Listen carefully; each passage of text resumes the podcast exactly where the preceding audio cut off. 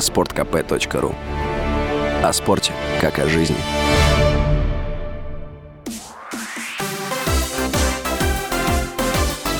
Новости спорта. Московский «Спартак» одержал победу над Оренбургом в матче первого тура российской премьер-лиги. Встреча прошла в Москве и завершилась со счетом 3-2 в пользу хозяев. В следующем туре «Спартак» примет Калининградскую «Балтику» 31 июля. Оренбург на выезде встретится с казанским «Рубином» днем ранее. Ростов одержал победу над воронежским «Факелом» в матче первого тура российской премьер-лиги. Встреча прошла на Ростов-арене и завершилась со счетом 2-1 в пользу хозяев. В следующем туре Ростов примет петербургский «Зенит» 29 июля. Днем позже «Факел» дома сыграет с московским «Локомотивом».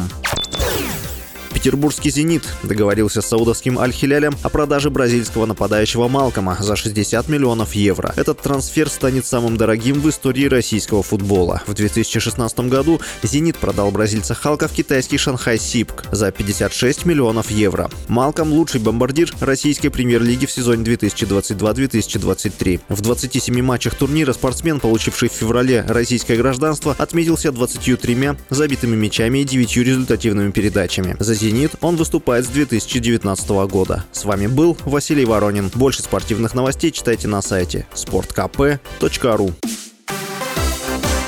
Новости спорта.